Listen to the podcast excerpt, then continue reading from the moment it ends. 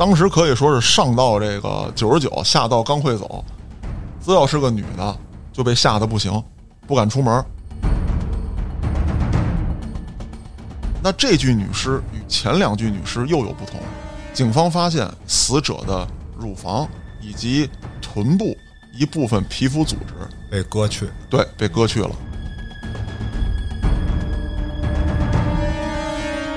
但是歹徒的刀法呀，并不纯熟。下刀的时候呢，首先切的很不完整，而且伤及到了一些呃其他的组织。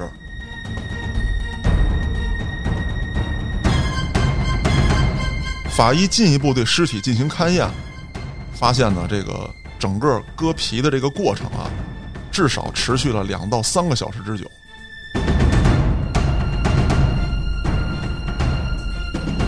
有一个柜子，哎，两道锁。这老警察然后一年轻的警察说：“给我砸开！”拿锤子砸开之后，这小警察当时就吐了。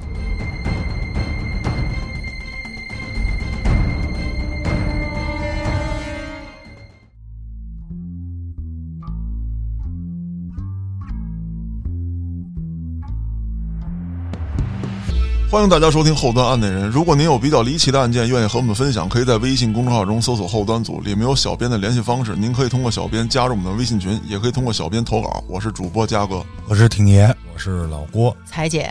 哎，今天啊，为了你们几个能来，这也是彩姐在咱案内人首秀，我特意准备了一个案子，是一个变态杀人案。果然是我感兴趣。哎，本来咱这个系列啊，一直做的是前一段时间是黑恶势力，后来呢是这个悍匪。今天就因为彩姐跟郭哥来，哎，主要还是彩姐，我把这个节奏呢稍微打乱了一下。咱说一个变态杀人案，得嘞。那咱先听这个案子啊。一九九零年的二月八日上午，广州市公安局接到下属派出所的紧急汇报，说群众在这个敦和路发现了一具女尸。在当年啊，这个案发地点呢是非常偏僻的一条路，大概距公路十米左右就是蒿草丛了。在这个草丛里发现的这具女尸。女尸呢是仰面朝上，受害者很年轻，经法医确认应该在二十五岁左右，而且呢相貌特征呢是具备南方人的特点。被害人死于谋杀，脖子上有明显的掐痕，眼睛向外突出且充血，舌头伸出。受害者的尸体是半裸的，上身有衣物，但下身赤裸，似乎呢是受到了这个歹徒的 性侵。哎，对。根据受害者指甲里面的这个残存物啊，判断他还跟歹徒进行过搏斗，因为里面有一些这个血迹，还有皮肤的痕迹，嗯，算残留物吧。尸体附近的这个草丛啊、土地啊，没有任何搏斗过的痕迹。从这一点呢，法医判断这应该不是凶杀现场，应该是一个抛尸现场啊。第二现场，第二现场，而且进一步的调查发现，这位死者不仅仅在生前受到了性侵。死后尸体呢也遭受到了侵犯，进一步的勘验发现死者身上有凶手残留的精液。法医分析呢，死者遇害是在晚上，而群众呢是上午发现的尸体，说明抛尸应该是在深夜。周边没有发现人和车的痕迹，而且呢，群众也没有看到任何可疑的这人员，或者说发现任何可疑的东西。这个案子呢就成了无头案。为什么成为无头案？因为死者的身份一直也没能被确定，一年的时间了，这位死者都没有人来认领遗体，也没有报失踪案，是吧？对，警方也调查了近些年的这个失踪人口，就确实没有人报失踪案。时间一晃，一年过去了，这案子就一直没破。到了一九九一年的二月十日，恶魔再次出现，也是在该市郊区的一条公路上，又发现了一具女尸。女孩二十出头，颈部有明显的掐痕，鼻腔出血，舌头突出，这个死状呢也可以说是非常的惨。这回呢是尸体全裸，没有任何衣物鞋帽，只在死者身上发现了哎佩戴的一个戒指还有耳环。此次现场呢保存的比较好，但是依旧找不到任何线索。警方分析还是第二现场是吧？对，还是第二现场。警方分析，这个凶手呢有一定的反侦查经验，他是沿着草在走，草被踩塌了之后，因为南方到二月份的时候，这草其实还是挺有韧性的，回弹。对，其实，在北方也一样，你就剩那枯草，你给它踩塌了，有很多也是会回弹起来的。对，有时候尤其有时候一刮风，对，刮起来了。对对对，那与上次一样，死者在生前以及死后都受到了奸污。作案手法比较相似。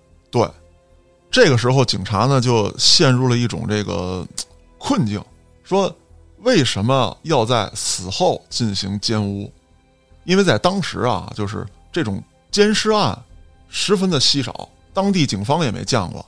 再者说一个，就这具尸体与上一具，也就一年之前发现的那具有一个不同，就是这具尸体上没有发现任何这个衣物。对，一个是衣物，再一个对，还有他指甲里的这些残留物，都没有。嗯，就是没有搏斗的这个迹象。对，那胃内容物有没有什么迷药啊，或者什么这种啊？这种都没有。但是警方发现了一个很不可理解的事情，他在女孩的口腔里面啊，发现了一种针织物，被捂住过嘴。被捂住过嘴。而这个针织物呢，警方经过这个判断之后啊，发现是一种袜子，哎所用的这个纤维纤维。那警方在分析这个案子的时候就很头疼，就他们在想啊，是女方如果说有挣扎的这个迹象，为什么身体上没有伤，就一处掐痕，也没有找到这个凶犯留下的其他这个组织残存物？那你说，如果说就是没有发生这个打斗迹象，为什么又往他嘴里，比方说给他塞个袜子，或者说不让他呼叫，给塞东西，为什么又会这样？一直困惑着警方。这个案子也成为一个无头案。那随后又隔了八个月，又发现了一具女尸，也是年轻女性，在强奸后被活活掐死，全身赤裸，被丢弃在草丛当中。那这具女尸与前两具女尸又有不同。警方发现这位死者的乳房以及臀部一部分皮肤组织被割去，对，被割去了。但是歹徒的刀法呀，并不纯熟。下刀的时候呢，首先切的很不完整，而且伤及到了一些呃其他的组织。警方判断呢，应该就是普通的水果刀，因为锋利度还没有达到这个嗯对法医进一步对尸体进行勘验，发现呢，这个整个割皮的这个过程啊，至少持续了两到三个小时之久。我的妈！那么八月份这个案子案发之后，这个警方也是高度重视，将三名死者阴道内的残存物进行了鉴定。看是不是同一个人的？对，经过警方的勘验，发现这三名受害女性应该是被同一个人所害。那这个时候，警方就开始大量的排查失踪人口。警方当时想呢，很可能说当时你没报案，但事后你会报案，至少我们能确定死者的身份，这也是一个突破口。后来发现这三个人都不是广州市的失踪人口，那有没有可能是外地来广州打工的？哎。然后呢，有可能又是比如说坐台小姐一类的，因为他家里人他不知道他干什么，也不知道他去哪儿一时半会儿也不知道他失踪了。没错，郭哥这个分析呢，当时就有一个比较资深的老警察提出来了，但是目前来说呢，还不能确认。嗯。警方也去了这个歌厅啊、洗浴啊等等这些地方，包括发廊进行调查。这些地方呢，老板说，如果说手底下的小姐失踪了，他肯定是不敢报案。嗯。啊，但是少没少人，他心里可是明白的。那有没有可能是火车站附近啊？比如说，就是你刚来，嗯，然后我打着招工的名义哎直接给拉走，有可能，这也是警方的一个侦破方向。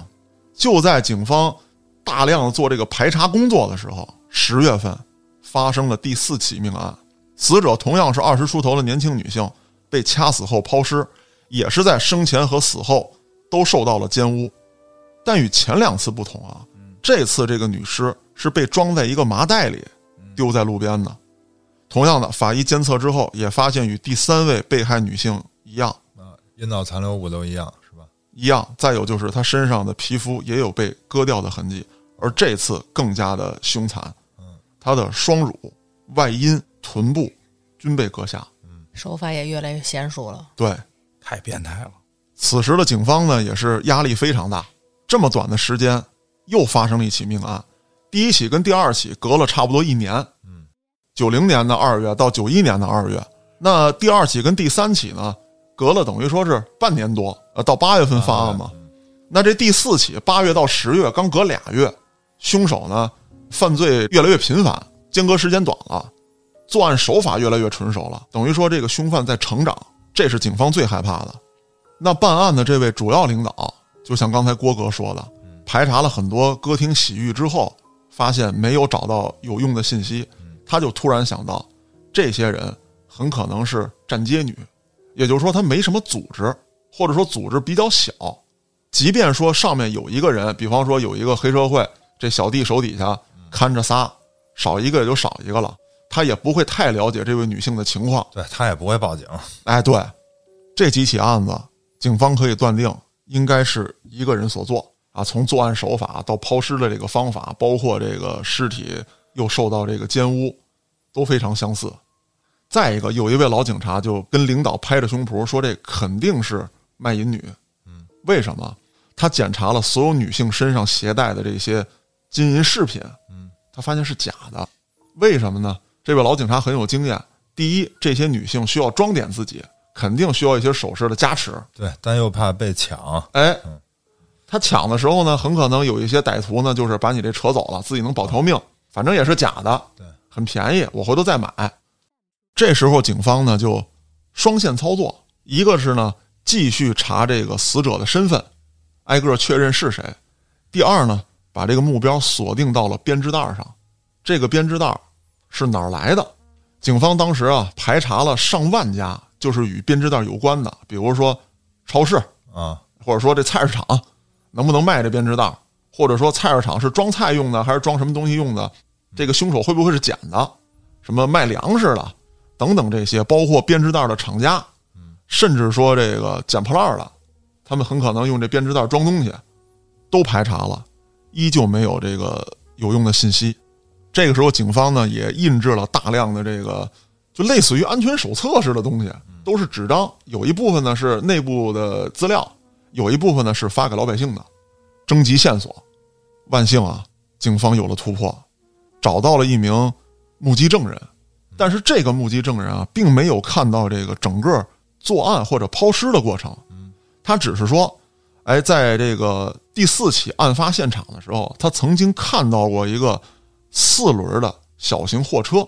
这个小型货车什么样呢？就是前面这头啊长得特像面包车，我知道，只能坐俩人儿啊，后面一小斗啊，就是面的改的那种。哎，对对对，微卡，哎，对，就是这种东西。当时这个目击证人说呢，自己也是一个卡车司机，经常拉货，半夜跑活的时候非常多。他当时呢，就在警方公布的第四起的这个抛尸地点看到过这辆车。当时车门是敞着的，就停在路边。这大车司机呢，没太在意，以为也是跟他一样拉货的呢，可能就是想上厕所，上厕所。对，哎，把车停路边了，开着门。那这时候呢，警方又找到了一条路啊，我可以查这车呀。可是当时的这个广州啊，呃，非常的繁荣，客运、货运、商贸走得很勤，这种小车。在广州，那满大街都是，而且司机当时也没注意，只注意到车的颜色是那种灰色的，银灰色。哎，对，大部分这种车都是这色儿，也不特殊，车牌号压根没记清。你说车上有什么明显的痕迹、张贴物，这都没注意到。那警方也不能放弃这个线索，挨个车去排查。当时警方呢也是分了好几组人，有一组人就是三十多个警察，就负责天天查这个，就这个微型卡车。哎，对。有查这个买卖车资料的，有在路边拦车的啊，有去一些这个什么货运的公司啊，或者说找一些小老板，就满市的铺开就找这车。那这组人找车，另外一组人干嘛呢？就刚才我说的，找麻袋、编织袋、编织袋，也是啊，挨家挨户的到处摸排，包括我刚才讲过的，什么路边收破烂的都给薅过来问问，还有这个什么卖菜的什么的问，说你们这个编织袋。是不是拉完这批菜就不用了？一般情况下，你们扔哪儿？来历，然后再分析这编织袋原来装过什么，也是非常繁琐的一个排查工作。那这个事儿一拖呀，就一直到了一九九二年的三月份。而就在这个时候，新的被害者又出现了。前面都一样，这次凶手割掉了乳房、外阴，甚至还有面部皮肤。已经是第五个受害人了吧？对。事隔三个月之后，第六名受害者又出现了，不赘述了，手法完全都一样。那这个时候，整个这个消息，警方已经摁不住了。当时是大街小巷就都在传，说现在有一个这个割奶狂魔，专门割这个年轻女性的乳房，很多人晚上都不敢出来。警方也没有什么好办法，只能继续的扩大警力。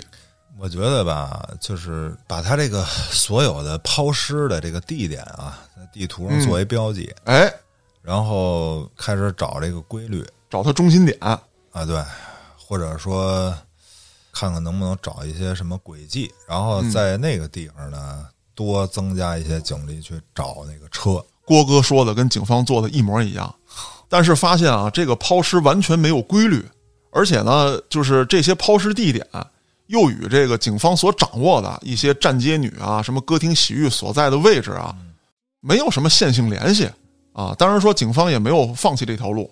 对他一般第一次抛尸的时候不会离家太近，因为他紧张，他怕别人发现，对，所以一般第一次抛尸地点都是会跟案发地点相对来说较远。然后随着作案手段的进一步提升哎，对，然后有可能就顾忌的没有那么全面了，有可能就是说，哎，我就弄到边上，越来越刺激，哎对，郭哥又说准了。为什么？就是原来检查这个死者的时候啊，只是在阴道内嗯，发现了这个精液的残存物。啊经办，那后来在第七位受害者的时候，嘴里啊，不光是嘴里，是在这个尸体的周围，甚至都发现了抛尸点也有，抛尸点。对，啊那就证明他很从容，就是我抛完尸没有马上走，嗯，还得在这儿自卫一下，或者说再对尸体进行一番侮辱。对。郭哥，你知道，就是在第八位受害者身上啊，是在伤口处找到了精斑。嗯，那我的猜想就是什么呢？就是很可能他把这个女性的这个说乳房啊、阴部啊，就主要是乳房割下来之后，嗯，他可能还进行了自慰，嗯把精斑留在这个被割的这个伤口上。嗯嗯，他可能很享受这个过程。到一九九二年的年底，被害人数已经高达了十人，而且是从第一次有麻袋出现之后，这几位受害都有麻袋哎都有麻袋了。那这麻袋是很关键的一个线索。对，袜子没有了，呃，那个丝织物没有了，很可能他当时就是因为怕他害怕，比方说他到底死透没死透，我不知道，万一他醒了之后叫唤怎么哎，叫唤怎么办？我先给他塞上，然后我我我去干别的，就是奸尸也好，是割皮肤也好，那也就是证明，如果他要说往他嘴里塞我东西啊，就应该是作案的那个地点也是有人出没。嗯，我现在我感觉啊，他恨不得他这个应该都是在家做的，然后他再弄出来抛尸。我感觉是。也有可能是租了一套房，啊，对，就是就是有那么一个正常的住宅，要不然这些女的也不会说她怎么就能去那儿。嗯。如果你另外每个都是随机选择这个杀害的地点，那这个不被人我发现我觉得抛尸地点肯定是第二现场，，对。嗯，但是也有可能在那儿呃实施了进一步的侵害。这个事儿啊，正好你们俩说的就是警方的两派争论。嗯，有一派警方说什么呢？就跟郭哥讲的一样，我肯定有一个固定地点，很可能呢这个人还是独居。对，那另外一派说法是什么呢？就是说，如果说我们能确定现在他找的是一些这个站街女，那站街女很有可能是说，那咱俩跟车上吧，或者咱俩开车找一没人地儿去，站街女也会同意，也有这种可能性。两派一直在争执，那么不能光争执啊，这个警方还得采取行动啊。这个时候就开始大肆的排查，而且呢，还调取了一些这个曾经服刑的人员的档案，说杀人，然后又强奸又奸尸，说有没有可能是这个服刑人员放出来之后干的这些事儿？哎，对，开始进行排查。那在办这个案子的过程当中啊，其实也抓到了很多与本案无关的啊，这个暴力犯呀，包括这个骚扰良家妇女的，甚至说嫖娼的、卖淫的，这都抓了一大堆，也是挨个排查，都没有结果。说一下警方的另外一个收获，警方因为要侦破这个系列案，一下破获了六十八宗其他的刑事案件，其中还包括两个碎尸这个杀人案。但是这两个碎尸杀人案呢，仇杀，对与警方现在所追查这个案件没有关系。那摆在警方面前的啊，有这么几个难点。第一呢，社会压力，女孩的受害人数已经达到十人，又不在广州市的失踪人口里面，这就非常奇怪。那肯定是外地的，这对是肯定的。这点是可以确定了。那失踪了这么多，为什么雇主、工友等等没有报案？那就可以说初步确定，呃，就不是卖淫的，就是火车站刚过来打工的。哎，那警方更加的确信是卖淫的，因为有一些女孩儿她在生前因为没有跟他进行过打斗，那发生性行为，那就很有可能是这个对，自愿的存在一种交易行为的可能性啊。卖淫女的可能性是最大的。对，再有就是这些卖淫女呢，她们大多与家庭啊这个联系甚少，甭管是说赌气出来的、被骗出来的，或者是说这个我自己干这事儿不想让家里知道，对，那也不会说告诉他我在哪儿，哎干这个对吧？对，嗯肯定都不会说我在哪儿呢。那第二点就是奸尸，以当时来说啊，九二年这个案子一下把这个广州市警方就难住了，没碰上过这种案子，分析不透犯罪分子的心理。反正你要是我这么分析啊，以我这个岁数来讲，说点题外话，嗯我感觉到他能够当天先有一个性行为，对吧？嗯然后到达了抛尸现场，又进行第二次性行为，嗯最起码证明这人二伯的功能还是比较强的。啊，你推论他应该比较年轻。对，我可能更关注案件本身，我觉得是主要是对于这些受害者的身份没法核实或者确定的话，嗯，确实对寻找这个犯罪分子有很大难度哎，。脚印儿、足迹这方面就没有研究一下吗？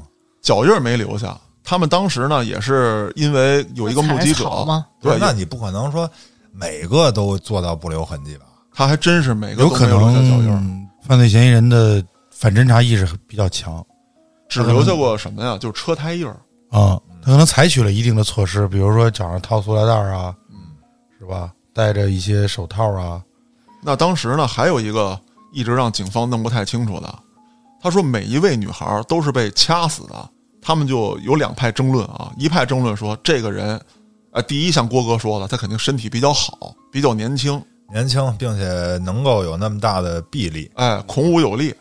因为你女孩儿就是你，即便是个女孩儿，你在垂死挣扎的时候，对吧？凶手也没说给你两拳，对，那也能爆发出惊人的力量。哎，对，也没有说采取这个凶器，什么钝器打击啊，什么拿刀捅你啊，都没有。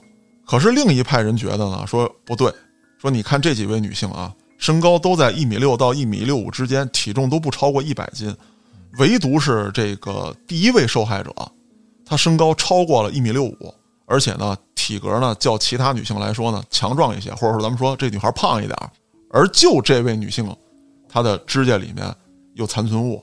这时候警方就争论说，那并不一定是因为这个女性强壮，才给凶手造成对了麻烦我。我第一次作案有可能没经验。对啊，那对于整个这个身份的判断就成疑了，因为没有足迹，你没法从胯部上去判断这个人的这个高矮。哎，对。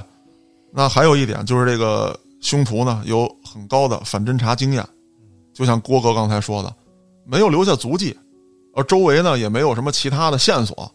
那我觉得那就只能蹲那个车去了。就比如说，你看这些抛尸地点，完了你等他下一次作案呗，嗯他还得抛尸，对吧？那我相应的，我在他可能抛尸的地方，我就布控呗。哎，对，这事儿啊就特有意思。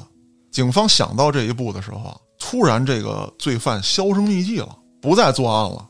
很有可能是结婚了，内部人啊，你想到内部人了是吧？哦，但是可能性不大。他可能结婚了，完了肯定有重大的变故，说呃，媳妇儿生孩子了什么的。让他导致他没有功夫作案。可是，在沉寂了将近一年之后，这个案件又发生了。又开始了。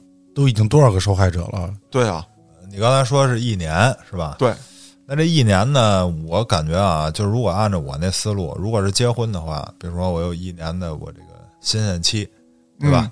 嗯我比如说以前我是单身，我接触不到女性，我要释放我这种性的这个欲望，对吧？嗯我就必须得强奸，包括杀，因为强奸我不想被人知道，啊，对，我就最好杀了，对吧？嗯那我结婚了，我有可有可能有这个有人帮我解决这方面的事儿了，我就不用再找这些了。嗯啊但是比如说一年以后，我这个新鲜劲儿过了，还是觉得那样的话是我可以跟任何人，对吧？这个我老是面对一个人嘛，所以我有可能作案。嗯就是说，他应该查一下，就是相应时间段儿，呃，去登记结婚的人人口啊，然后，并且这个你先筛一下岁数，对吧？嗯就是比如说三十五岁以下或者什么的，然后再结合体貌特征啊、职业，看看能不能筛出一些人来。对，警方真就这么做了。嗯，抓到了两位嫌疑人，这两个人呢，也是在你说的这个区间有登记结婚的现象，而且这两个人其中有一个是曾因这个强奸杀人未遂被判十五年，嗯，也是在这个阶段被放出来的，嗯，啊，也就是说从一九九零年一直持续到我现在所说的时间节点，已经到了一九九三年，而且这两个人呢都有小货车，嗯。但是有一点就是当时警方提取了这个经班，嗯，跟那个不一样。哎，跟这俩人都不一样。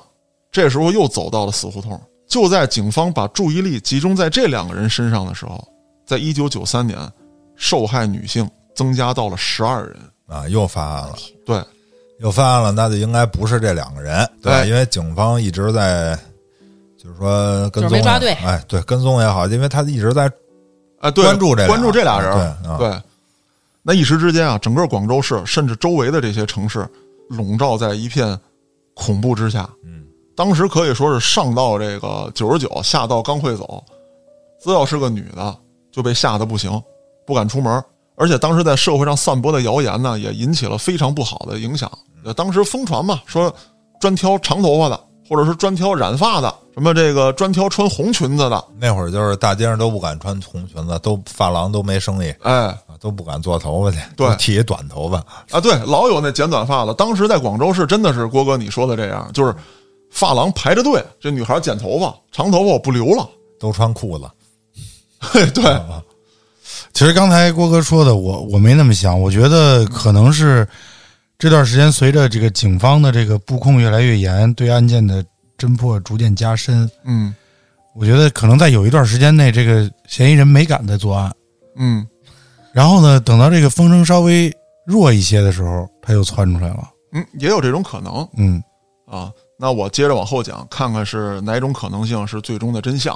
先说这个破坏力啊，就是这个事情的影响力，当时不光是在广州地区了，整个广东省甚至已经传到了香港啊。说现在那边特别乱，甚至影响了一些这个港商来这边的贸易活动。哦，尤其是女港商，啊，对，特别打警方脸的事情就是如此严密的布控之下啊，这个对案件的重视度这么高，省公安厅亲自挂帅督办。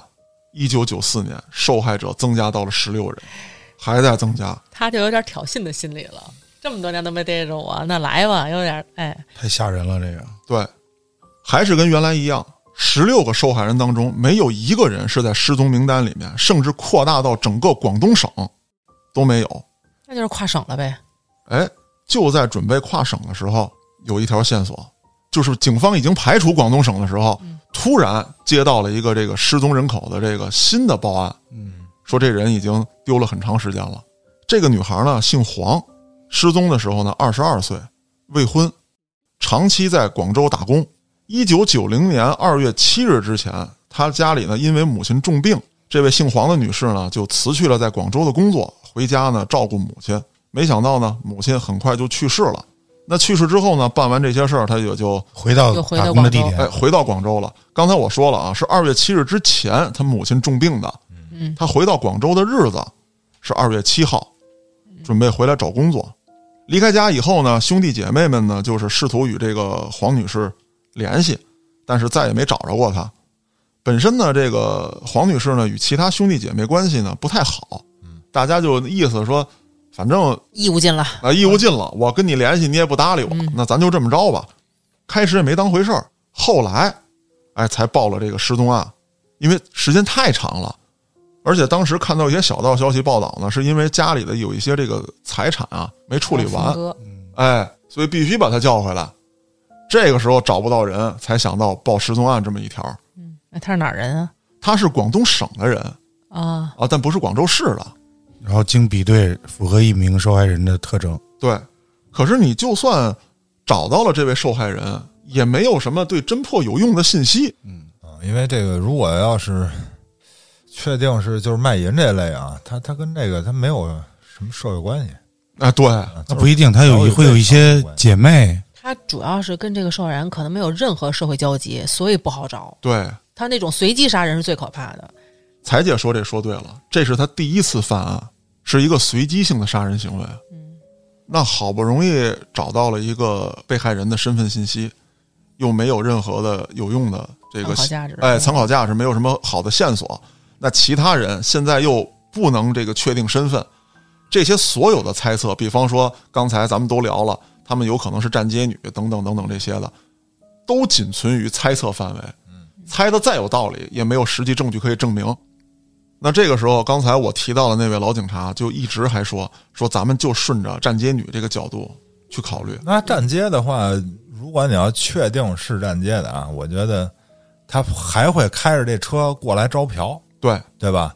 然后你就在这些地方布控，而且是别用警车，因为你一用警车，这个小姐都惊了，都跑了，那自然嫖客也不会来。就是你应该放这种暗哨，然后来看有没有弄俩线人，不是有没有符合这种就是车辆特征的过来招嫖，然后你跟踪。当时警方不仅仅是这么干的，嗯他甚至想到了说这个，派女警，哎，假装是站街的，对，为什么呢？因为这个案子一出来之后，已经时隔有几年了，嗯，当时广州市这些站街女都不敢出来。为什么后来这个警方就确定啊，就说他们很可能是站街女，因为里面大量的女性呢都有这个类似于这个性病啊等等这个，哦，哎有这个那就是没跑了，基本上对，基本上你要说个别一两个还好说，大部分都有。除了刚才说的第一个被害人之外，只有一名女性没有，其他的都有。那就是了，对，八九不离十了。而且从衣着来看啊，穿的比较暴露。啊，啊。当然说能找到的衣物，后来有几具尸体是被扒光的。嗯嗯，但是他有这病，要是那你要这么说，我又有一个猜想啊，嗯。就是说这些女的都有病，对吧？嗯。然后又在阴道内提取了她的这个精液，哎。那，说明呢，她肯定是也被染病了，嗯，对吧？那她每个基本都是内射嘛，对吧？嗯查一下医疗记录，医院查查那个，就是那段时间，但是我感觉就是你像你说的这个，说如果是一般的嫖客啊，他得一次，嗯。他治好了，他不想再复发了，我下一个我肯定小心了。我感觉这人恨不得他得有这种类似于艾滋呀，或者这种不可治愈的这种病，就是操，反正我也活出去了，我也不怕了，就这么着吧。嗯。而且极有可能这种病呢是这些人传给他的，然后他嗯。有一种仇恨对于他，嗯，而我有这方面的设想啊。警方当时呢也确实采取了去医院调取这个医疗信息的这个手段，呃，但是没有什么收获。还有呢，就是他们收集了大量的三陪小姐的信息，干嘛使呢？他们不都有这联系方式吗？嗯，从这些联系方式里面找有没有交集？有没有交集，嗯嗯但是也没有收获。这时候的警方呢，想起了一九九二年七月啊发生过的一起案件。这个案子呢，我在网上呢找到的信息非常少，是某部队的一名战士，他呢也是这个杀死一位女性之后割下了乳房和阴部，有一定的这个作案嫌疑。但是他被抓获之后呢，确定了他与本案无关。但是警方通过这个人做了心理学的画像，啊，就是我要找一找这个因为心理差不多，作案心理差不多，嗯，作案手法差不多，因为当时没有这种更多的案件可供参考了，这个案子就极具价值。嗯，发现他是什么样的心理呢？那咱们就说一说啊，这个警方现在确定的这几点啊，就是说也不敢说确定吧，就是他进行了这个心理学的画像心理画像啊。首先呢，凶手肯定有比较明显的变态倾向。嗯警方通过这个线索呢，就开始排查精神病院以及一些专科门诊的记录，嗯，还有就是这个屠夫。但是为什么很快把屠夫这一条排除了因？为刀法不够娴熟，对，他是用水果刀剌的，对剌的又不娴熟。第二点，凶手的性格呢，很可能比较懦弱，性格内向。内向，对，凶手能够毫不费力的把这些小姐带走，壮，一个是壮，再一个呢，他很可能非常懂这个，擒拿，也不是擒拿，就是他能跟小姐聊交易术语，交易术语，他肯定非常熟悉。再有一个就是他一定说了什么让小姐特放心的话，啊，他才能跟他去一些比较偏僻的地方。啊，那他到底撞不撞？警方现在也不好说。而且凶手抛尸呢非常小心，他从来不让这个车呀走土路。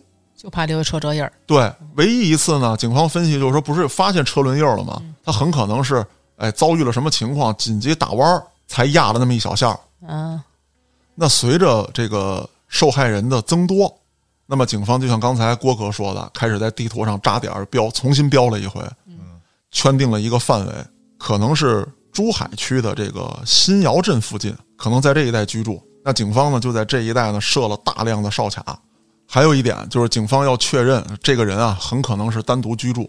为什么呢？首先来讲，作案方便啊，作案方便；再一个，你割取了这些，你放哪儿啊？对存放，你得有一个存放处。因为他一定会欣赏留着。没错，那就看有没有购买这种防腐液。嗯，不行，人家冻冰箱里边不行吗？不不不，他应该我觉得是按那个我弄不好，他都应该有一个架子，按日期都摆好了。完了，他到时候每次都回忆。彩姐，你说对了。一九九四年的九月十九日上午，一个只穿了一件风衣，下面仅穿一条内裤的年轻女性，跑到了这个珠海区公安分局新窑镇派出所报案。九四年，对这都已经过了四年了，对才有一名受害人活下来了。对，那这名受害人他是怎么活下来的？他跟警方说呀，说我遇到了一个这个小货车，嗯他说呢，他白天拉货，晚上拉活儿嗯，嗯说你少给点钱，我可以给你带过去。啊，黑车司机那种性质。哎，对，那他开车的时候呢，开的越来越偏僻，这女孩就害怕了，嗯说那个你现在给我停车。他形容呢，这个司机啊身材很瘦小，而且呢一脸憨厚，说话呢还有点怯怯懦懦的。他说：“您看我我拉您这一趟，本来说能多载几个人，其实我这后斗也坐人，嗯但是今儿就拉您一个，您这么着吧，说那个我为什么带您走这路？我想回家拿趟东西，顺道手把这货也也都拉了。啊，带他回家之后，这位报案的女性说，在家里看到了这个人的妻子还有孩子。哦，然后这人跟他说：“说你看我这有老婆有孩子，不是坏人，啊，这都让你见着了。你说我挣你这点钱容易吗？”然后这个时候呢，这个女孩就一下放心了啊一下放心了，说这能有啥事儿啊，对吧？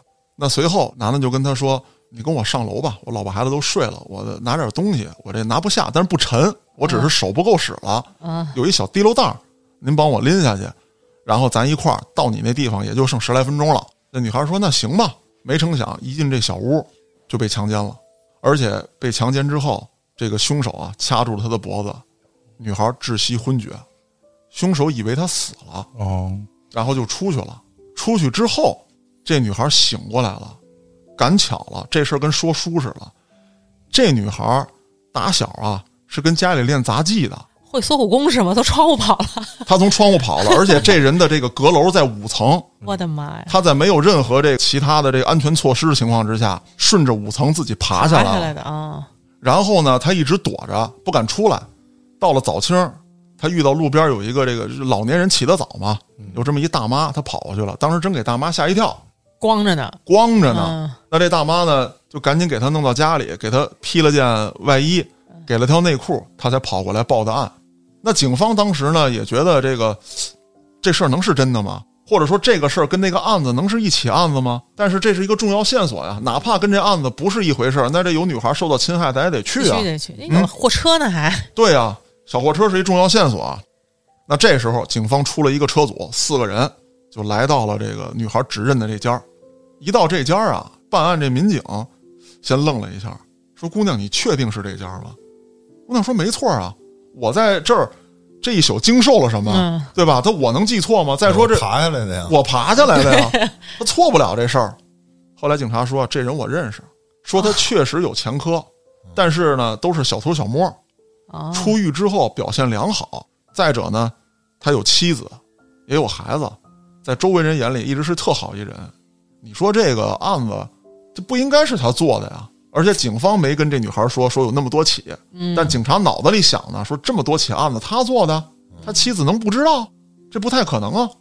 但是你该查也得查，警方就找到了，一敲门，他妻子出来了，把这事儿一说，说你丈夫干嘛去了？怎么怎么回事儿？我丈夫说呀，说他要出去进个货，带着钱没够，说那正好让我出去送钱去。这事儿啊，警察当时还真是一下怀疑起来了。要跑路，对，而且他妻子是往外走，警察敲门，瞬间就开开了，等于他妻子正要出门，嗯警方当时就给这个女的控制住了。他当时想，会不会说有包庇罪？嗯你们俩一块儿跑。一方面，警方立刻说在你们的交易地给我布控，嗯别让这人跑了，然后开始做这女的的工作。说你知道你丈夫在外面很可能做些什么什么事儿吗？他都干嘛？你平时知道吗？他什么作息时间？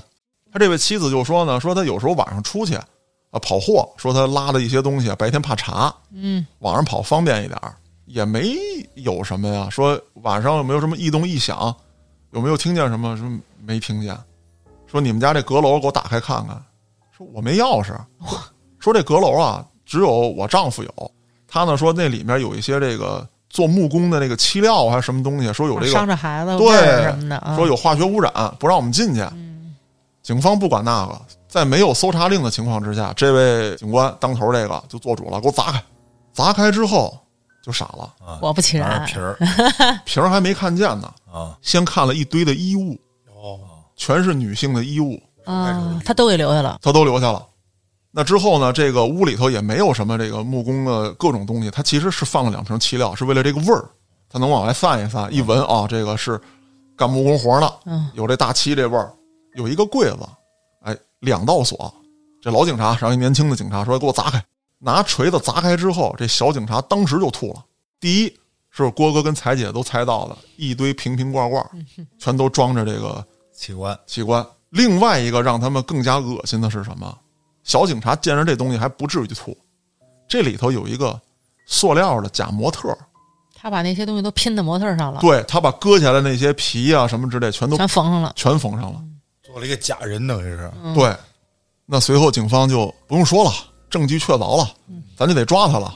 那这个时候还要确定一件事儿，就是他妻子到底对他有没有包庇行为，还得弄清楚这个抛尸是怎么回事儿啊，因为警方也怀疑是不是有共同作案的可能？哎，对应该是没有。对，彩姐说对了，其实是没有。那这个犯罪分子啊，他跟妻子结婚之后，确实生了一儿一女，但是他对他妻子啊就毫无兴趣，就俩人呢，自打有了孩子之后，就完全没有夫妻生活。后来被抓之后，他自己供述啊，说我就对这个尸体感兴趣，能满足我的控制欲。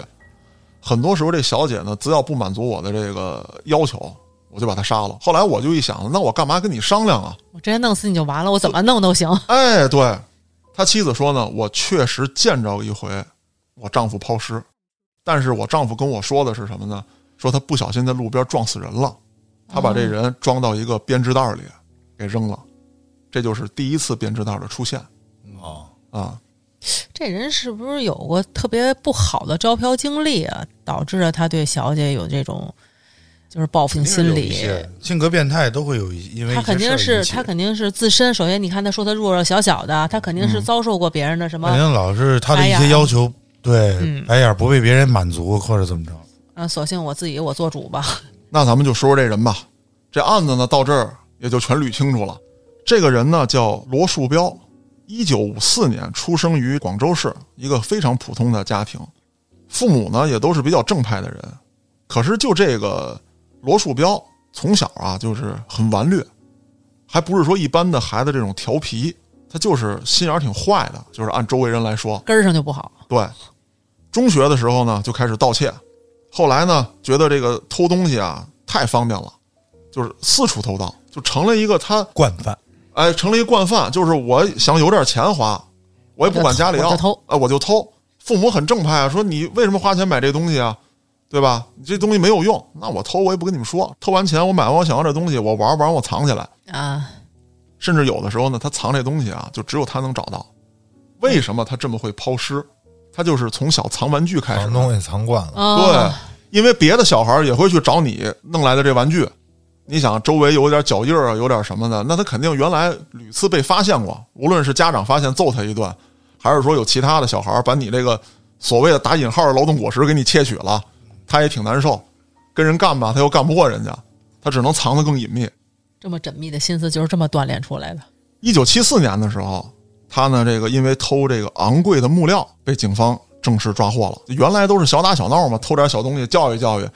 一个是到这个一九七四年，他二十岁了，年龄够了；再一个偷盗的这些木材比较昂贵，价值比较高。对金额巨大，那么他的父母呢，第一说愿意赔偿损失，再求情，这个罗树标被判了两年。可是，一九七七年，也就是说一九七六年，他这个服刑出来了。一九七七年，他再次实施盗窃，而这次盗窃呢被发现了。发现之后啊，当时是一位女性啊，这位女性呢也比较孔武有力一点。这个罗树标身材瘦小，女性呢大声呼叫，一边呼叫呢还一边与这个罗树标进行厮打。罗树标打不过他，抄起了他们家里的一个电熨斗，就这个女性家里的，她入室偷盗嘛，嗯嗯，把这个女的给砸死了。但是警方当时呢，就这个案子就没破了。给了他信心了。对，到了一九七九年，二十五岁的罗树标又因为盗窃被劳教三年。这三年当中啊，他特别害怕，就怕自己哪天杀人的案子被翻出来。嗯，但是呢，也不知道是警方的遗漏啊，还是说当时这个办案条件有限，确实这个案子一直就没有跟他产生任何联系。一九八二年，这个罗树标在父母的这个撮合之下，找了一个老实巴交的农村妇女结婚。这位女性呢，非常的温柔啊，可以说是相夫教子，也非常的孝顺老人。那之后呢，罗树标呃也就都没干过什么。儿子跟女儿出生之后，也就是说到了一九八三年，罗树标因为手头拮据，呃又偷了东西，正好八三年严打，哎呦，这一判就是五年，父母对他极其失望。但是呢，出狱之后啊，到了一九八七年，他等于提前释放了一年。出狱之后，这时候罗树标已经三十三岁了。这个时候的他啊，就已经是完全的，在外人看来就是洗心革面啊，特别好，自己做点小买卖。刚开始没有本钱，就卖卖苦力，拉了货，然后随后呢又啊买了车呀，又弄上了买卖呀等等的。大家都觉得这个日子蒸蒸日上，可唯独就罗树标自己心里明白，他不想碰他媳妇儿，觉得当时因为我是一小偷，没人愿意嫁给我，来了这么一个这个农村姑娘，要长相没长相，然后呢也没见过世面，咱就别提文化，罗树标自己也没什么文化，但是你没见过世面，也不会穿戴打扮，不好。还看不上人家，哎，他还看不上人家了。之后呢，那你想啊，花枝招展的是吧？那站街女，那多吸引我呀！呃，嗲声嗲气的，就找这站街女。但其实站街女还真就没得罪过他，嘿，没说因为哎你这样或者怎么着的，我多收你钱或者瞧不起你，都没有。他那会儿啊，就是沉迷于黄色录像带。你想那些黄色录像带里面的那些女主角更漂亮啊，他就更不想跟自己妻子睡觉了。那之后呢，他又觉得这个嫖娼也没意思。一个偶然的机会，他看到了一本变态的这个录像带，哎呦一下打开了任督二脉，啊！雨夜屠夫哎，他还真看过这部片子，啊，甚至呢肯，定看这个对，甚至他视这个雨夜屠夫为自己的偶像啊，啊，自己一定得这个像他一样去作案。咱说那个模特，他是一九八九年的时候，正好有一个服装店装修，扔了一破烂儿，他给捡回家去了。你想啊，这个塑料模特，那人家是为了是吧？衣裳架子身材好，好嗯比例好，比例好，那那模特那个儿比他自己都高，贼喜欢。但是呢，他不满足啊，他老对着这个模特自慰，这毕竟是一个硬邦邦的东西，那时候也哎，对，没没手感，啊，也没手感。那之后，他就开始这个大肆的，就是放纵式的，甚至报复式的找这个站街女。女，据他自己回忆啊，他在被抓之前，曾经找过两百六十多名的站街女，挣点钱全花这儿了，对，全都花在这上头了。第一位受害女性是个良家妇女，因为已经确认身份了嘛。这个罗树标呢，当时也是就想试试看看行不行，啊，把她骗到了车上。那之后呢，据罗树标自己交代，他也曾跟这位女性呢谈过价格，说你是不是刚来广东打工，说钱不好挣。那这位受害者呢，就觉得自己受到了极大的侮辱，就要下车。那罗树标就要强上，两个人呢就发生了这个肢体冲突。啊，罗树标呢在很紧张的情况之下，把这个女孩掐死了。掐死了，那后面的事情呢，就很顺次的都交代了啊，怎么杀人，怎么抛尸。他其实就是在自己的这个小屋里面，他住一小阁楼嘛，嗯嗯，做的这一切，然后趁夜进行抛尸。第二天早上凌晨之前，天亮之前，他再回来。那他就是做这一切的时候，他媳妇儿孩子也在家，就是不知道。对，睡觉了呗，那么他都是夜里弄跟，那个雨夜屠夫一样，没错雨夜屠夫也是，家里人都不知道，雨夜屠夫家里还有哥哥什么的呢，啊。一大堆人呢。他不是也搁一一柜子东西吗？啊对对他也留着，那咱们再解释几个疑点，就是死者嘴里这个袜子，其实那只是凶手的一次简单的尝试，他在找寻一种快感，他不知道自己怎么能高兴，哎高兴。这个死者已经不能反抗了，那就任我作呗。他采取了各种的方法。对我看看我塞个袜子我能不能兴奋，结果发现哎哎不行，第三次就没有了，哎，对，嗯，就是这么简单。随着他这个胆子越来越大，越来越纯熟，他就开始割皮肤啊等等的。那咱们再说中间空这一年，干嘛去了？哎，得病了，彩姐，你只说对了一半儿。一个是说呢，他得病了；再有一个呢，就是他那个时候呢心里很紧张，因为警方呢加大了搜查力度，搜查力度，嗯，他不敢作案了。还有就是他妻子呢那段时间呢身体不太好，孩子没人管啊，他就暂缓了。为什么暂缓之后他能就是突然那么密集的作案？一年的时间憋得够他压呛。抑啊，对可算释放了。对，居然家里人都发现不了这么多十几起、十六起，嗯。那家里睡得呼哈的，他哪知道啊？因为是这样，挺爷，我给你解释一下，就咱们理解的阁楼啊，我肯定要先进我这屋，嗯，我再上我的阁楼。对，他那不是，从外面能直接上去？对我说呢。他屋里可以通，但从外头也有直接上去的路，不过那他那么小小个儿，把人拖到五楼也是够不容易的。他不用拖呀，他是以这个招嫖，先上去的，哦是走上去的，活着上去，下来的时候是拖下来的。对。而且咱们再解释这个麻袋为什么后来一直出现，因为他发现啊，拖一个死人太费劲了，有麻袋可以方便一些哎，。方便一些。再有就是他把这个死者呢装到这个麻袋里，他当时就想说，这个楼道里不会遗留下来别的东西，黑灯瞎火的，比方说掉一高跟鞋我没注意，对吧？有起得早的大爷发现了，这都不好弄。这个罗树标他一共身上背了十七条人命，那么入狱后审问了他二十多天啊，让他把这些细节全都交代干净。那之后就立刻对他执行了枪决。不杀不足以平民愤。你知道这个案子呢，讲到这儿就结束了。但整个案子让我心里不舒服呢，不仅仅是他凶残的手段，或者说他变态的行为，而是都结案了，很多的家属都不来认领尸体。因为觉得站街不光荣，对，丢人。有也有的可能就是，比如说家庭这个分裂了或者怎么样，没有人关心。警方呢也是把这一些这个照片儿啊，就是给当地的政府，因为已经结案了嘛。